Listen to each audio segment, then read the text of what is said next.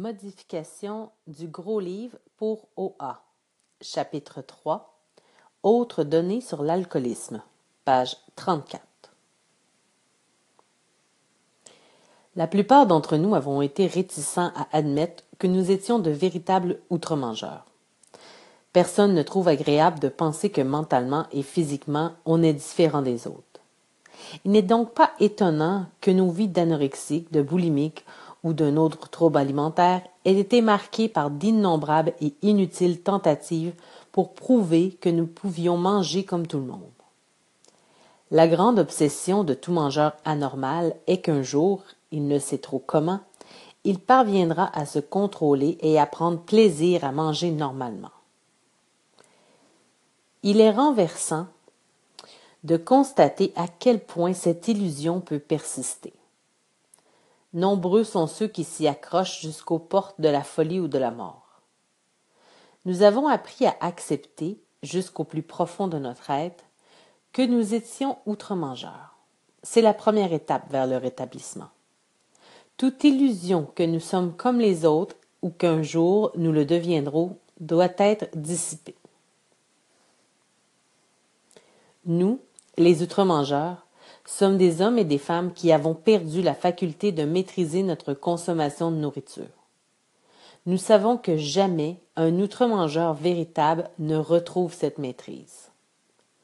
Nous avons tous eu à un moment donné l'impression de nous ressaisir. Mais ces sourcils, généralement courts, étaient suivis d'un manque de contrôle encore plus grand qui menait éventuellement à un découragement, pitoyable et incompréhensible. Nous sommes tous convaincus que les outre-mangeurs de notre catégorie sont aux prises avec une maladie progressive. À la longue, notre condition va sans cesse en s'aggravant. Elle ne s'améliore jamais. Nous ressemblons à des personnes qui n'ont plus de jambes. Elles ne repousseront jamais. Il ne semble exister aucun traitement qui permette à des outre-mangeurs comme nous de ressembler aux autres. Nous avons essayé tous les remèdes possibles. Parfois, certains ont apporté un bref moment de répit, qui était toujours suivi par une récidive encore plus grave. Les médecins qui connaissent les troubles alimentaires s'accordent à dire qu'il est impossible pour un outre-mangeur de redevenir un mangeur normal. Peut-être un jour la science apportera-t-elle la solution, mais ce n'est pas encore fait. Malgré ce que nous pouvons dire, nombreux sont les vrais outre-mangeurs compulsifs qui ne croiront pas appartenir à cette catégorie.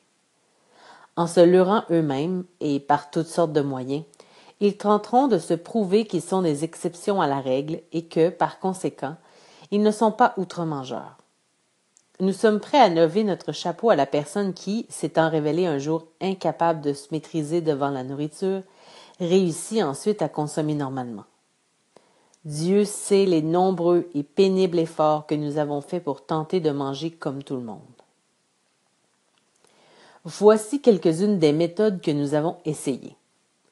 Manger seulement du bio. Limiter le nombre de calories. Ne jamais manger seul. Ne jamais manger le matin. Manger seulement à la maison. Ne pas garder tel ou tel aliment chez soi. Ne pas manger durant les heures de travail. Manger seulement en société. Manger les chips plutôt que les, les craquelins ou l'inverse.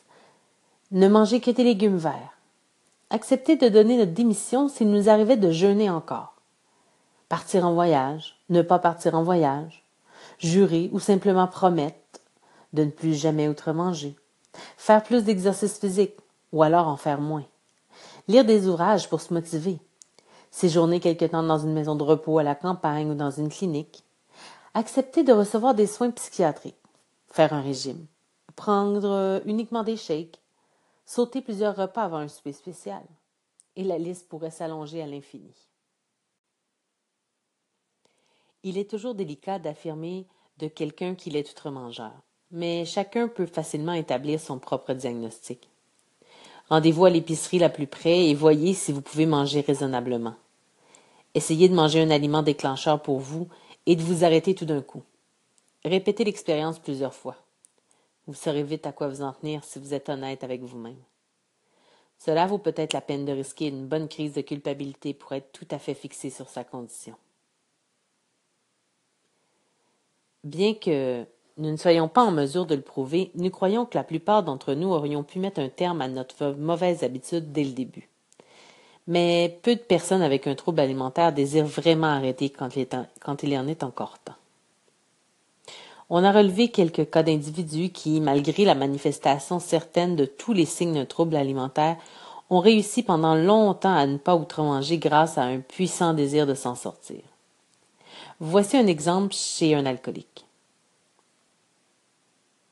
Vous pourrez faire le parallèle.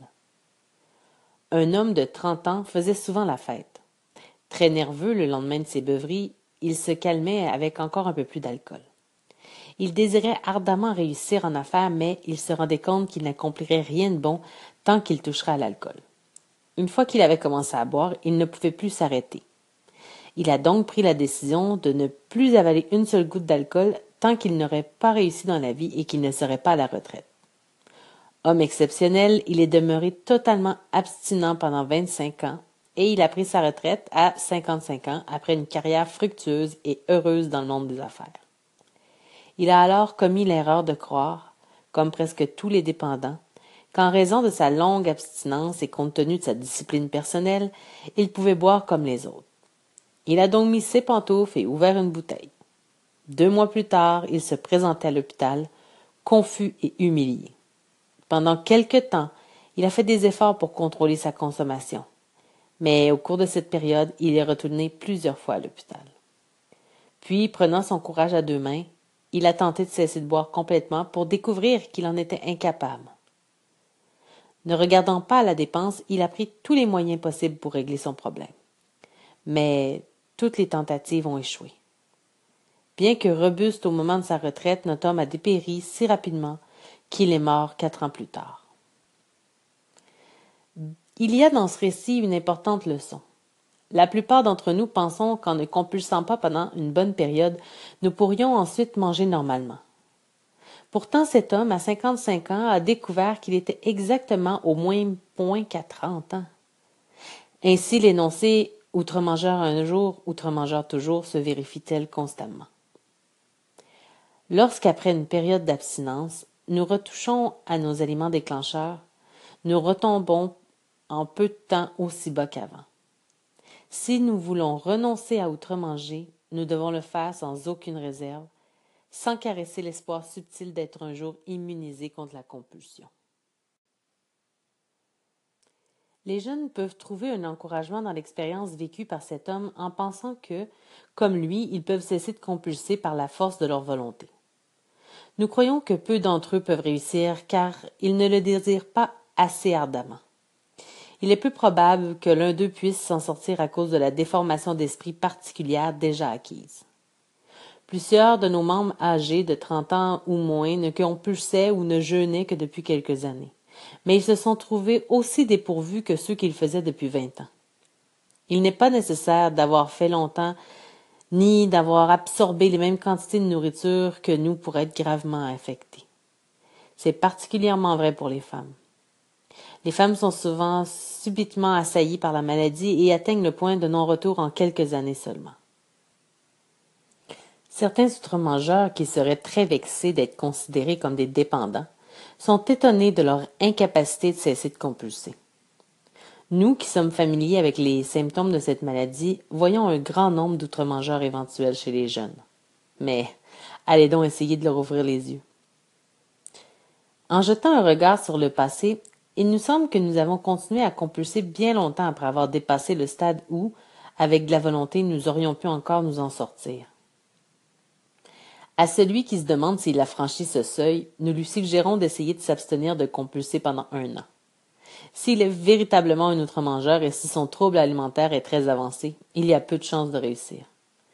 Au début, il nous est arrivé de ne pas compulser pendant une année ou plus, pour devenir plus tard de solides outre-mangeurs. Même si vous êtes capable de ne pas compulser pendant une très longue période, vous pouvez être un outre-mangeur en puissance. Parmi ceux que ce livre intéresse, nous sommes persuadés qu'il y en a peu qui réussiront à ne pas compulser pendant un an que ce soit par la nourriture, le sport, le jeûne, etc. Certains le feront le lendemain du jour où ils auront pris leur résolution. La plupart le feront après quelques semaines seulement. Ceux qui sont incapables de manger normalement se demandent bien comment ils pourraient y arriver. Nous tenons pour acquis, bien sûr, que le lecteur souhaite renoncer à compulser. Pour savoir si quelqu'un peut s'en sortir sans une aide spirituelle, il faut aussi savoir jusqu'à quel point il a déjà perdu la capacité de choisir s'il va continuer ou non de compulser. Nous étions nombreux à croire que nous avions une grande force de caractère. Nous sentions la nécessité absolue de renoncer à la compulsion pour toujours. Et pourtant, cela nous a été impossible. Le trouble alimentaire, nous le savons aujourd'hui, a cette particularité déroutante l'incapacité totale pour le malade de ne plus compulser, aussi grand que soit le désir et la nécessité d'y parvenir.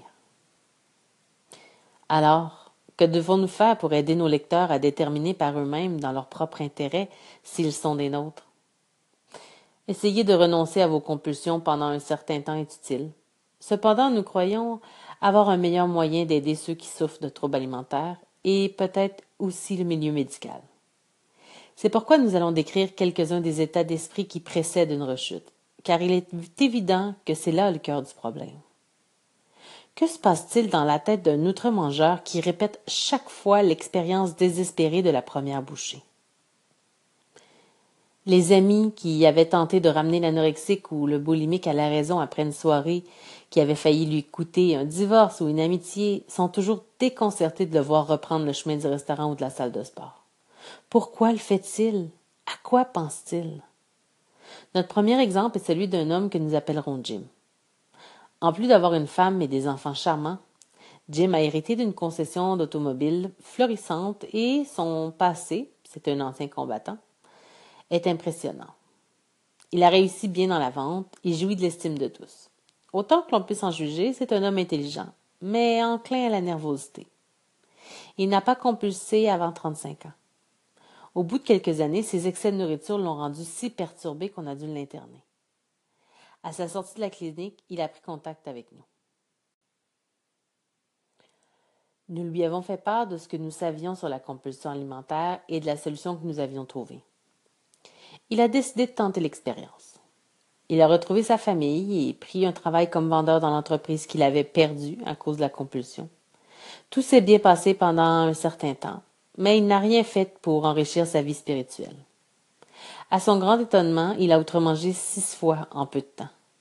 Après chacune de ces rechutes, nous lui avons prêté assistance en essayant de comprendre avec lui ce qui s'était produit. Il a reconnu qu'il était réellement outre-mangeur et que son état était sérieux. Il savait qu'en continuant, il s'exposait à un autre séjour en clinique. De plus, il perdrait sa famille qu'il aimait profondément. Malgré tout, il a compulsé de nouveau. Nous lui avons demandé de nous raconter exactement comment les choses s'étaient passées. Voici son récit. Je me suis présenté au travail le mardi matin. Je me souviens que j'étais irrité à l'idée de n'être qu'un vendeur dans un commerce qui m'avait déjà appartenu. J'ai eu une petite dispute avec le patron, mais rien de sérieux. Ensuite, j'ai décidé d'aller rencontrer un de mes clients qui habitait à la campagne et qui était peut-être intéressé par l'achat d'une voiture. Chemin faisant, comme j'avais faim, je me suis arrêté dans un restaurant. J'avais nullement l'intention de compulser. Je voulais simplement manger un sandwich.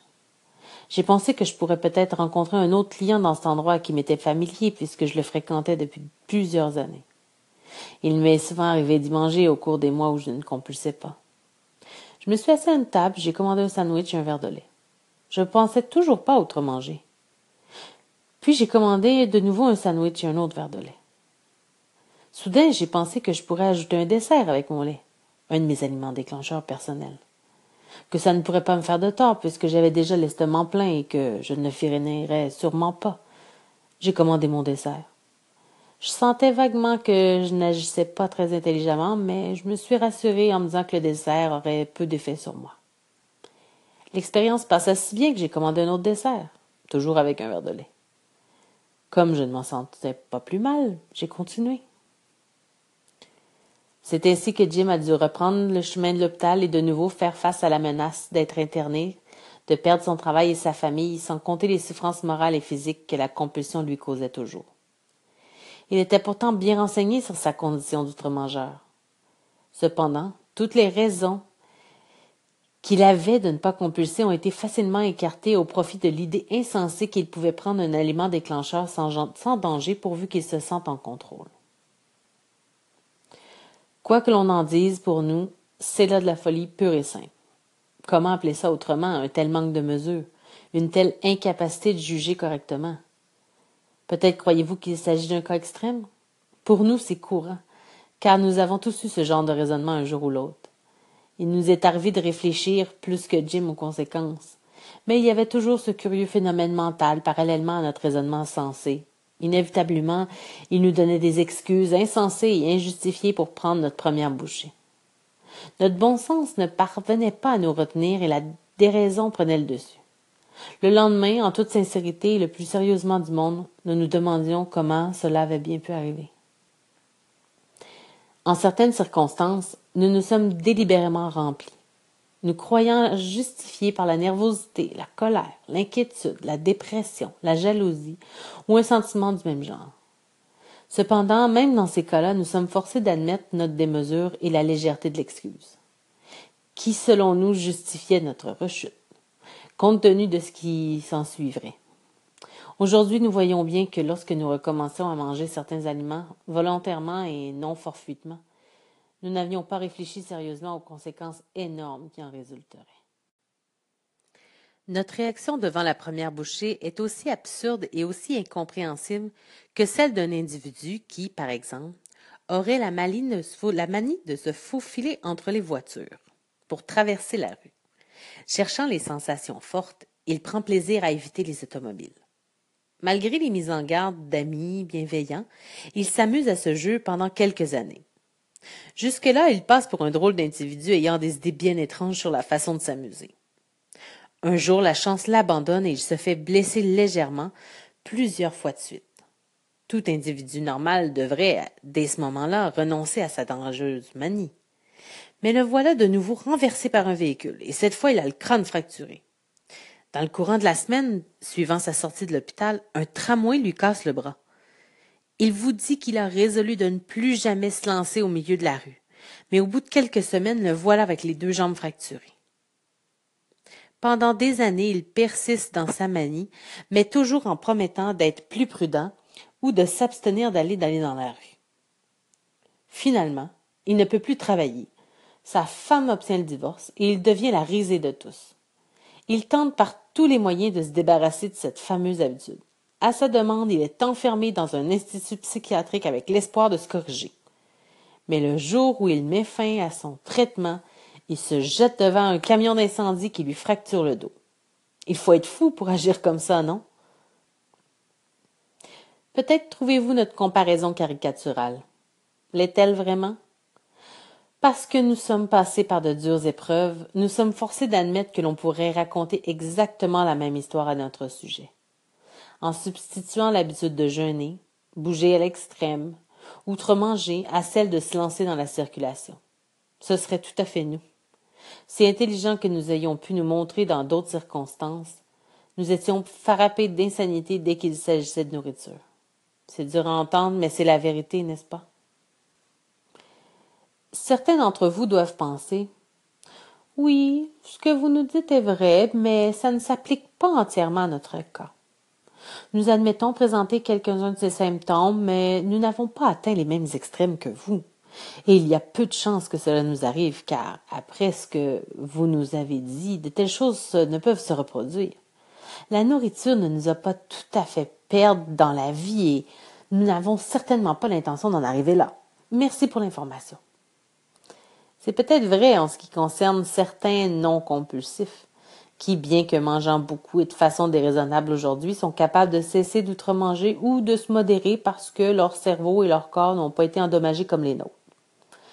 Mais pour ainsi dire, tous les outre-mangeurs actifs ou en puissance sont absolument incapables de cesser de compulser du simple fait qu'ils ont une certaine connaissance d'eux-mêmes.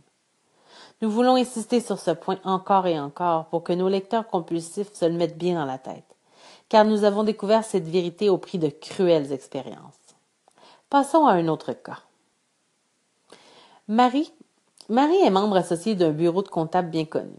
Elle gagne un bon revenu, possède une belle maison. Elle est heureuse en ménage et ses enfants font des études prometteuses au collège. Sa personnalité agréable la fait se lier d'amitié avec tout le monde. Marie est l'exemple parfait de la femme d'affaires qui a réussi. Elle donne l'impression d'être stable et bien équilibrée. Pourtant, elle est anorexique. Nous avons rencontré Marie pour la première fois il y a un an, à l'hôpital où elle se remettait d'un épisode de jeûne et d'exercice à outrance. C'était la première fois que cela lui arrivait et elle en avait terriblement honte. Loin d'admettre qu'elle était compulsive, elle se disait qu'elle était venue à l'hôpital pour se calmer les nerfs. Mais le médecin lui a bien fait comprendre qu'elle allait plus mal qu'elle ne le croyait. Pendant quelques jours, cette nouvelle l'a déprimée. Ensuite, elle a décidé de renoncer complètement au jeûne et à l'abus d'exercice. Jamais il ne lui est venu à l'esprit qu'elle ne pourrait pas y arriver malgré sa force de caractère et son rang social. Marie refusait de reconnaître qu'elle était anorexique et compulsive et qu'elle était encore moins disposée à accepter une solution spirituelle à son problème. Nous lui avons dit ce que nous savions des troubles alimentaires. Intéressée, elle a reconnu qu'elle présentait quelques-uns des symptômes, mais elle était loin d'admettre qu'elle ne pouvait pas s'en sortir toute seule. Elle croyait ferme que son expérience humiliante, jointe aux connaissances qu'elle avait acquises, suffirait à l'empêcher de compulser pour le reste de ses jours. La connaissance de soi réglerait son problème. Nous sommes restés sans nouvelles de Marie pendant quelque temps. Un jour, on nous a appris qu'elle avait été de nouveau hospitalisée. Cette fois, elle était fortement ébranlée. Elle n'a pas tardé à demander à nous voir. Ce qu'elle nous a dit alors est des plus instructifs, car nous sommes ici en présence d'une femme convaincue qu'elle doit cesser de compulser et qui n'a aucune excuse de s'adonner au jeûne et à l'exercice à outrance, qui démontre un jugement et une détermination remarquables en tout ce qui a trait au reste, et qui s'était pourtant cassé la figure. Écoutons-la raconter son histoire. J'avais été bien impressionnée par ce que vous m'aviez dit la compulsion alimentaire et je croyais sincèrement qu'il était impossible que je recommence à compulser. J'avais pris note de vos opinions quant à la folie subite qui s'empare de l'esprit avant la première bouchée, mais j'étais certaine que cela ne m'arriverait pas après tout ce que j'avais appris. Je me disais que dans mon cas était moins grave que le vôtre et que j'avais généralement réussi à régler mes autres problèmes personnels et que je réussirais là où vous aviez échoué. Il me semblait que j'avais toutes les raisons d'avoir confiance et qu'il suffisait d'avoir de la volonté et de me tenir sur mes gardes. J'ai repris le travail avec ces convictions et tout s'est bien passé pendant un certain temps. Je n'avais aucune difficulté à accepter les invitations, si bien que je commençais à me demander si si on n'avait pas exagéré un peu la gravité de mon cas. Un jour, je suis allée à Washington pour soumettre un dossier comptable à un bureau du gouvernement. J'avais déjà eu l'occasion de voyager du temps où j'avais cessé de compulser. Il n'y avait donc rien de nouveau pour moi. Je me sentais bien physiquement et j'avais l'esprit libre de tout tracas. Mon rendez-vous avait été un succès. J'étais contente et je savais que mes partenaires le seraient aussi. Une journée parfaite prenait fin sans nuage à l'horizon. Je me suis rendue à l'hôtel et je me suis préparée tranquillement pour le dîner. Lorsque j'ai passé sous le seuil de la salle à manger, L'idée m'est venue que je pourrais bien agrémenter mon repas de quelques aliments à risque pour moi. Voilà, rien de plus. J'ai commandé, puis j'ai demandé une deuxième assiette.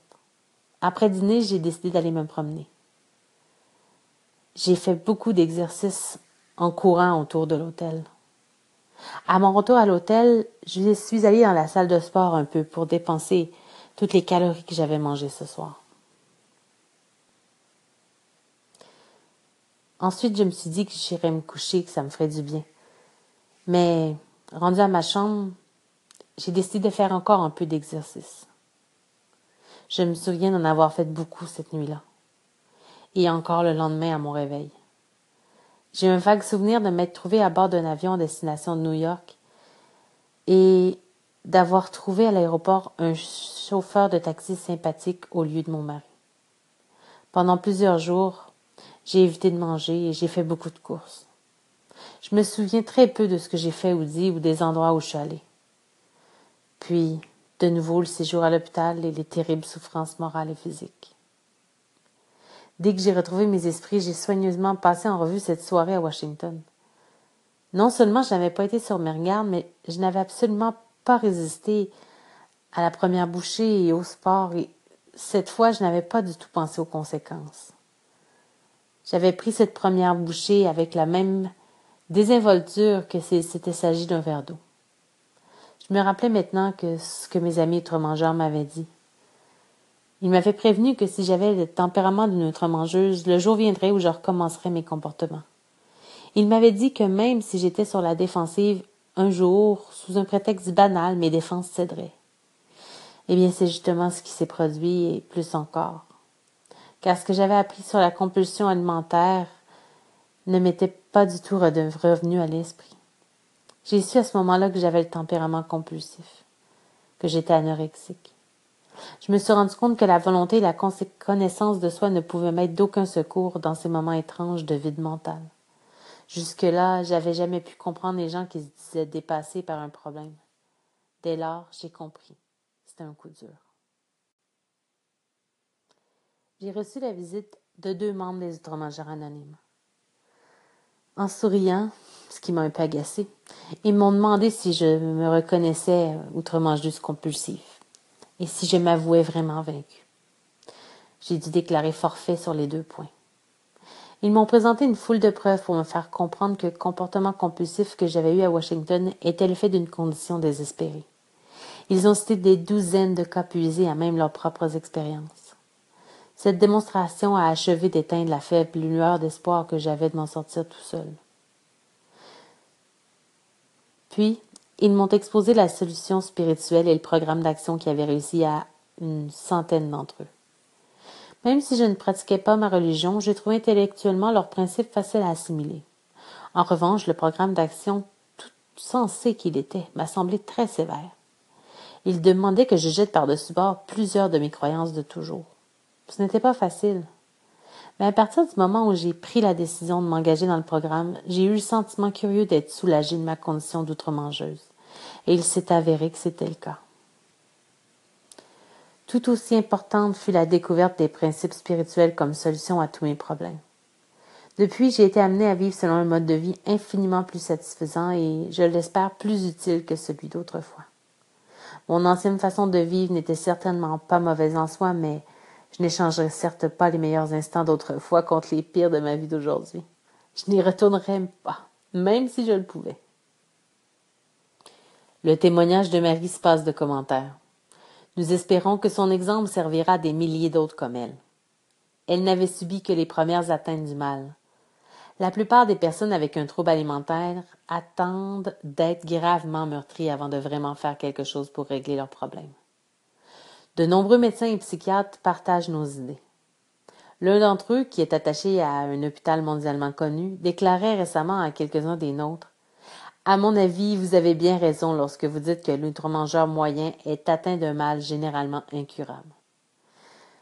Quant à vous deux dont j'ai entendu l'histoire, il ne fait aucun doute dans mon esprit que vous ne vous en seriez jamais sorti sans une aide divine. Si vous aviez demandé à être traité dans mon hôpital, je ne vous aurais pas admis si j'en avais été capable. Les malades comme vous sont trop désespérants. Je ne suis pas très religieux, mais j'ai un profond respect pour l'approche spirituelle dans des cas comme le vôtre. La plupart du temps, il n'y a, à vrai dire, aucune autre solution. Nous le rappelons encore une fois, il y a des moments où le compulsif se trouve mentalement démuni devant sa première bouchée. Sauf de rares exceptions, elle ni aucun autre être humain ne peut lui fournir les moyens de se défendre. Le secours doit lui venir d'une puissance supérieure.